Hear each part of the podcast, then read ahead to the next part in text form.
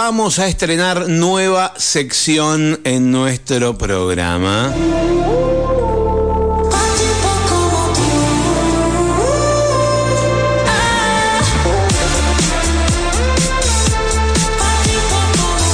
Porque para tipos como mí, como yo, como mí, digo, como yo, estaba en otra, ¿no? Estaba en una. Eh, para tipos como yo, te perdiste, Ro, cuando dije para tipos como mí. Para tipos como yo, que no, que no eh, entendemos cuando nuestros hijos o hijas nos hablan, nos quedamos mirándola y un ojito se nos va para un costado. Vamos a, meternos en un espacio. Vamos a intentar eh, comprender el lenguaje de la nueva generación. Es por Helio que estamos en comunicación telefónica con la joven Martu Coria. Martu, ¿cómo te va? Buen día. Hola Mario, buen día, ¿cómo estás? Bien, bien, eh, metiendo furcios a lo loco. ¿Cómo andás, Martu? ¿Todo bien? Todo muy bien. Bueno, primero feliz día del himno. Feliz día del himno, ¿viste qué lindo el día del himno? Qué, hermoso, qué, lindo himno que tenemos. Totalmente, totalmente, muy lindo. Feliz día del himno.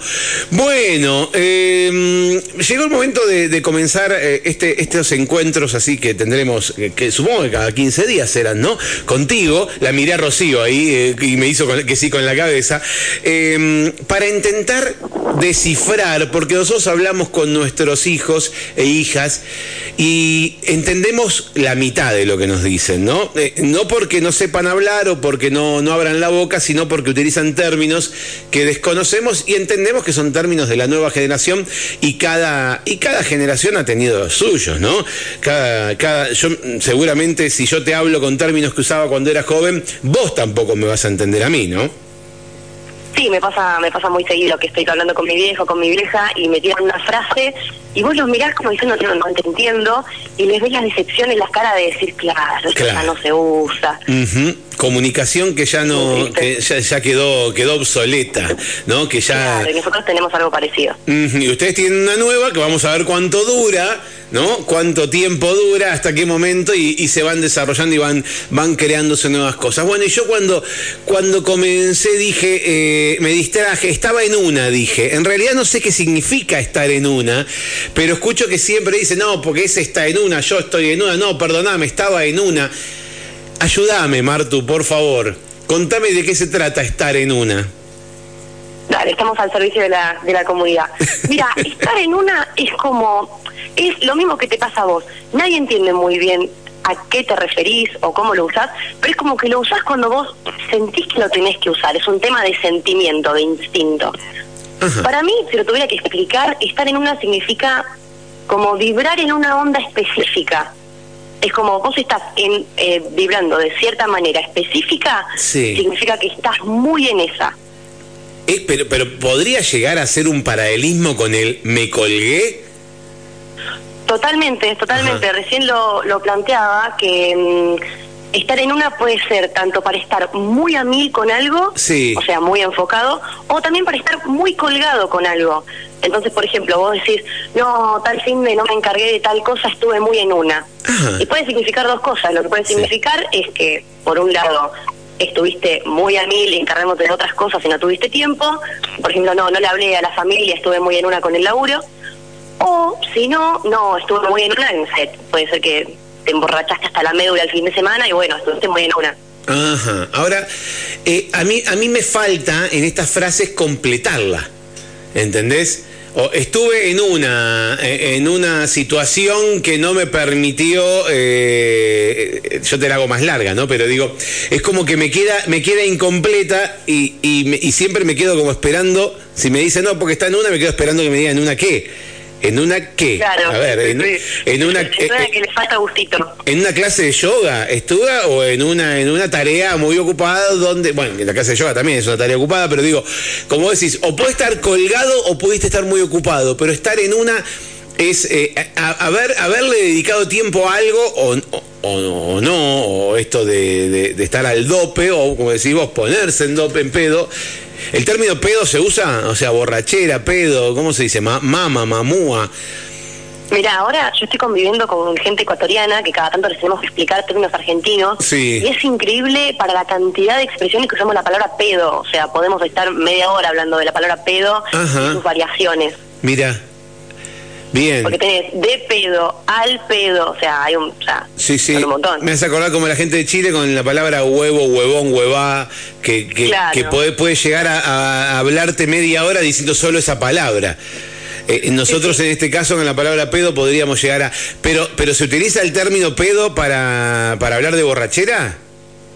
Sí, sí, estar en pedo es eh, exclusivamente decir estoy, muy en pedo, estoy muy borracho. Estoy borracho, claro, totalmente. Pero bueno, eso es jerga, común, no es ninguna jerga adolescente. No, no, no, por eso. Eh, o sea, esa, esa es una de las pocas que perduró tan, tantos años. Bueno, pocas no, me parece... Sí, esa ya es parte de la idiosincrasia. Sí, me parece que no son tan pocas. Ahora que pienso, si nos podemos a buscar, vamos a encontrar unas cuantas coincidencias. Seguramente algunas atravesaron directamente, a atraviesan todas las generaciones se, siguen utilizando como el laburo.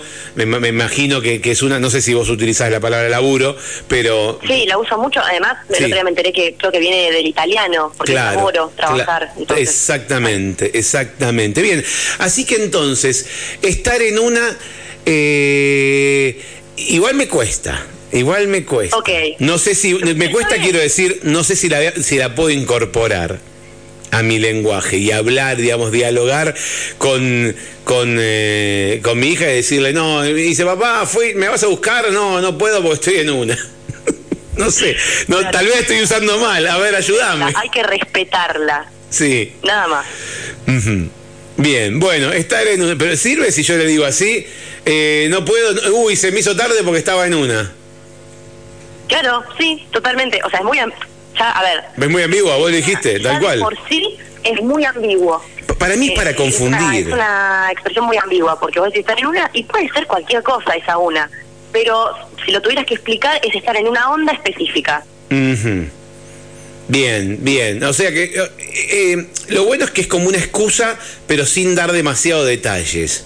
Exactamente. Es así. Uno no suele preguntar de más cuando te dicen estoy muy en una. Claro, pero en una qué, no le decís. Vas, como midiendo el contexto. Perfecto, me encantó, está buenísimo. Porque entonces, si, si, si yo tengo que ir a buscar a mi hija a las 8 de, la noche y llego ocho y media y dice, papá, y yo le digo, ah, estaba en una. Y es como que estás perdonado de, culpa si estaba en una, listo. Tal cual, cuando decís estoy en una, sos inimputable. Así me gusta, me encantó. Bueno, no sé, no creo que la justicia lo tome como válido, pero está bien. No, bueno, en, el... capaz en una corte no decís estoy en una. Pero... No, ojo, ¿eh? Ojo, yo me imagino que ya se está usando. Eh, me, gustó esto de entender, ya estoy entendiéndolo. Es una frase a la larga es una buena excusa o sea, voy a tratar de sacar el provecho esto. Es una buena excusa, es para zafar, es para dar pocas explicaciones. O sea, llego a casa tarde y me dice, mujer, ¿dónde está? Estaba en una, gorda, perdoname. Estaba en una. Estaba en una. ojo, igual, hay gente que te va a preguntar y a tu mujer le vas a tener que responder. No, igual ahí me defiendo, digo, mira, a mí, a mí Martu me dijo que no se pregunta. No, no. no me le paso tu mensaje, le paso tu número de contacto, le digo, habla con Martu. Claro, ¿quién es Martu? ¿A quién tengo que quejar? Bueno, Martu, vamos con otra. Escuché otra. Otra que, escuché, leí, eh, me parece que la leí porque no sabía cómo se pronunciaba. Algo así como pick me. Uf. Esa es una joyita. ¿Qué es Esa es de, mis personales preferidas. A ver. Eh, ¿Qué preguntas, qué, qué pensás que es, primero? Y pick me me suena, eh, o sea, si trato literal, eh, tipo agarrame. Cachame, no sé, eh, cachame es un término que vos no, seguro no entendés. sí, eh, la tengo, sí. la tenés, me cachaste, me cachaste. No, pick me es tipo, eh, no sé, si tengo que tratar de buscar la vuelta es elegime. Exactamente. Agarrame, pero, pero a ver, ¿para qué se usa el pick me? Bueno, pick me se usa justamente para eso, es el elegime. Se suele usar eh, surge en realidad como de Internet y surge en realidad de Estados Unidos y se pasa para acá. Eh, bueno, Estados Unidos o cualquier país de habla inglesa, no sé cuál. Que picnic es eh, el comportamiento de elegime. Es como vos estás haciendo algo simplemente para que la otra persona o se fije en vos o guste de vos. Capaz no necesariamente eh, de manera romántica, sexual, nada. O sea, es como elegime yo estoy haciendo algo para gustarle o agradarle al otro. Bueno, pero más o menos es, es, la vida misma en las redes sociales. Claro, todas de manera distinta. Porque en redes sociales medio que todos somos picnic porque eso ya está acomodado. Claro, por eso te decía. El tipo de picnic es un poco distinto. A, ver, a, este, ver cómo lo cómo podríamos utilizarlo. A ver, a ver, vamos a, pensar un poquito. Me, dicen que parezco a Franch, escuchate esto. Me dice Wanda Mario, parece Franchera como Enrique el Antiguo. Sí, bueno, acá Rocío me hizo el mismo gesto, el mismo gesto levantándome los, eh, índices hacia el cielo, que ese era el gesto que hacía eh, eh, Franchella diciendo cachame. Em, a ver, ¿cómo uso Picnic? Si yo quiero usar Picnic, para, para, yo quiero hoy, que cuando, cuando me encuentre con, con una mis hijas, con la más chica, decirle algo con Picme. ¿Cómo, qué, puedo decirle? ¿Tu hija cuántos años tiene? Trece. No sé si está tan familiarizada con ah, Bueno, con la de 24. Pero, es con la de 24 capaz. A ver, con la de 24 entonces.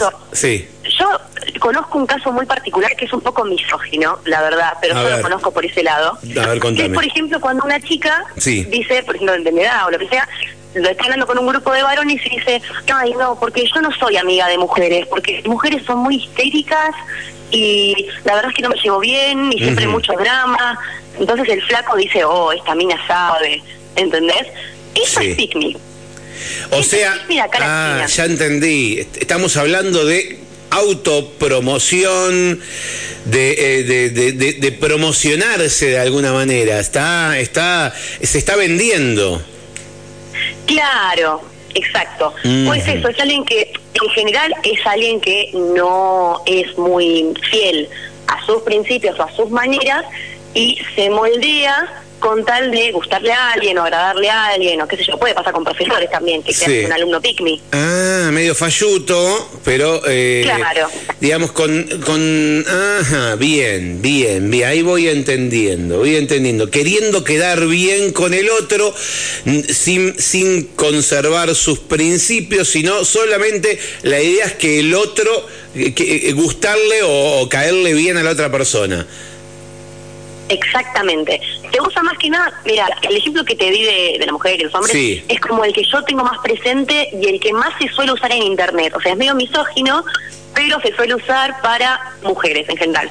Pero también, obviamente, hay hombres pick me, eh, que lo mismo, o sea, hacen cosas, es como que igual ahí hay otro término que lo dejamos para otro día, eh, que está especificado para hombres, que se llama simp, pero eso es otra cosa que vamos a hablar. Bueno, otro día hablamos de eso.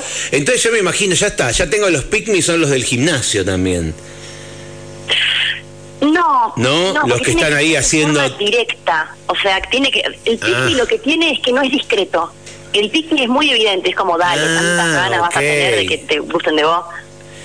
Bien, ya entendí, está bien. Eh, o sea, es una mezcla de regalarse, eh, no tener principios promocionarse eh, a toda costa y decirle, falta que le diga al otro, hey, pick me. O sea, falta eso nada más. Lo único que le falta es pedirle que lo elijan.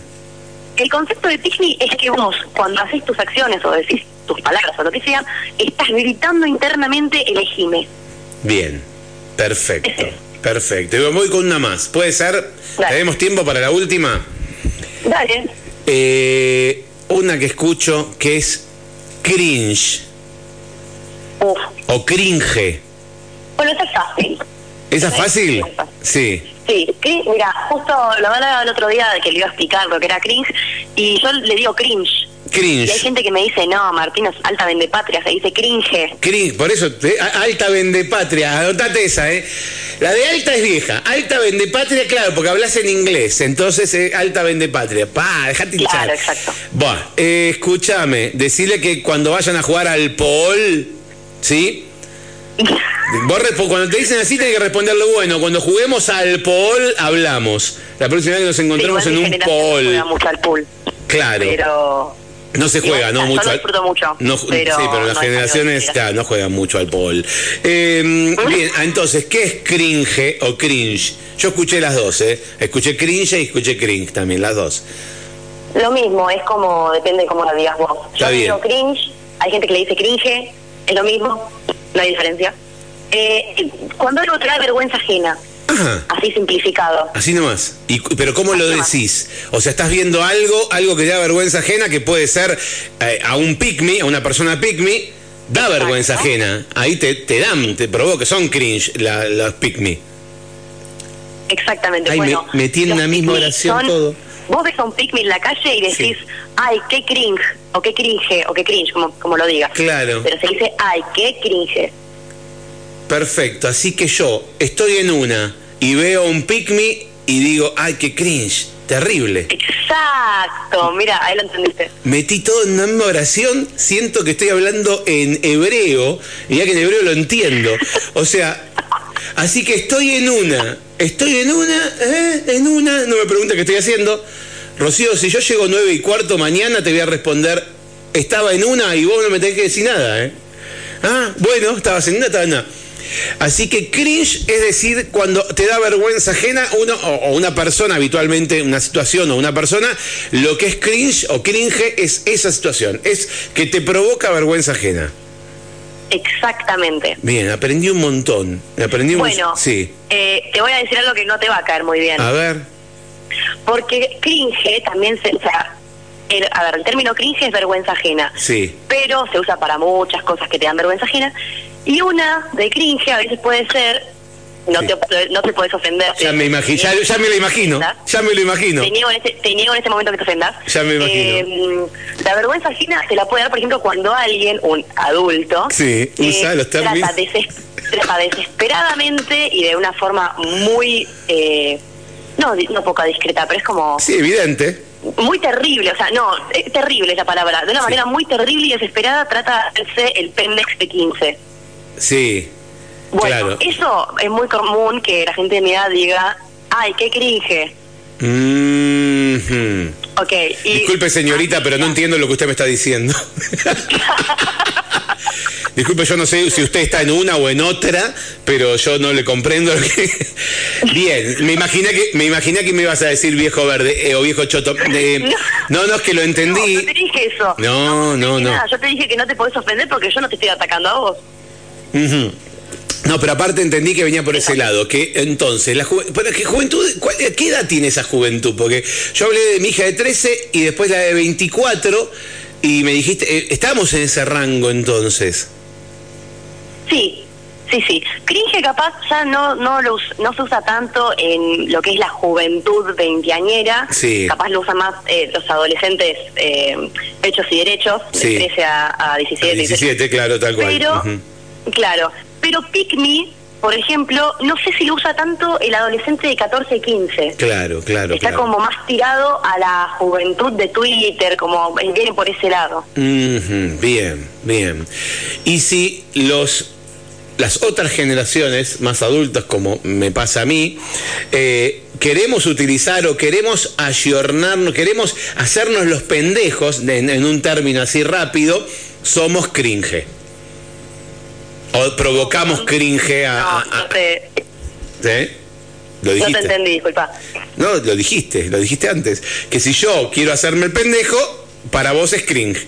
Cringe. Claro, por ejemplo, para mí no es cringe, pero quizás y esto puede pasar, por eso digo que no porque esto puede suceder, eh, alguien está escuchando en este momento esta columna y dice, ay, que cringe Mario tratando de hablar así. Ah, pero te digo que es algo que tranquilamente puede estar pasando en este momento si hay algún adolescente escuchando. A eso me refiero. Perfecto. Bien, bien. A la crítica. Igual este programa no es para adolescentes. Está escuchando que se joda. Eh, Viste que bueno. No es para vos, El tipo re tolerante. Bien, bueno, aprendí tres términos. Estoy feliz con estos tres términos porque por lo menos yo no sé si los voy a usar porque no quiero hacer cringe, pero ni provocar eso, pero por lo menos voy a entender ¿sí? Voy a entender las cosas que dicen mis hijas, obviamente, y la juventud, y, te voy a ir entendiendo a vos de a poco también, ¿no? Acá me tiran otras, otras frases, pero las vamos a ir guardando para, para futuros. Acá me dice, Caro me dice, eh, el mío dice, la estoy reviviendo. Dejamos, lo dejamos ahí. Esa es genial. Después me dice. muy buena. Eh, no me la cuentes, guardémosla, guardémosla. No, no vamos a spoilear. Me dice, Flor me dice, la de picnic no la entendí. No era picnic, era pick me. Eh, después, te, la vuelvo a explicar. Cada uno. Claro, cada uno la nombra como, como coso, como se le canta, como le sale también. Sí, obvio, cada uno habla como quiere. Me dice, yo me enteré los otros días que cuando una reunión se terminó de golpe, se pinchó.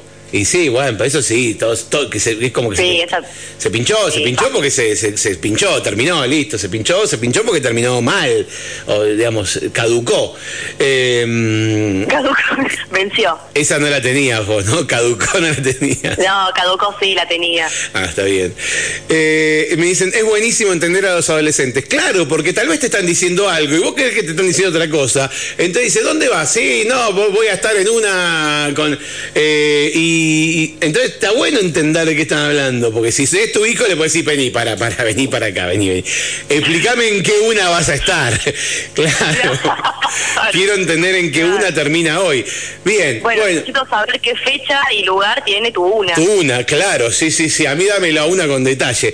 Martu, no te quiero quitar más tiempo, nos vamos a reencontrar eh, eh, dentro de dos semanas, vamos a, a meter algunas otras, vamos a ir aprendiendo a poquito estos términos, ¿no? Y, probablemente charlemos algunas otras cositas más, ¿dale? Buenísimo, dale. Bueno, te mando un beso enorme y te agradezco muchísimo tu tiempo, ¿eh? Gracias a ustedes, muchísimas gracias. A vos, chau, chau. Dale, hablamos, chau. Bueno, ahí estábamos en una con Martu Coria. Bueno, hablamos de este lenguaje de la nueva generación.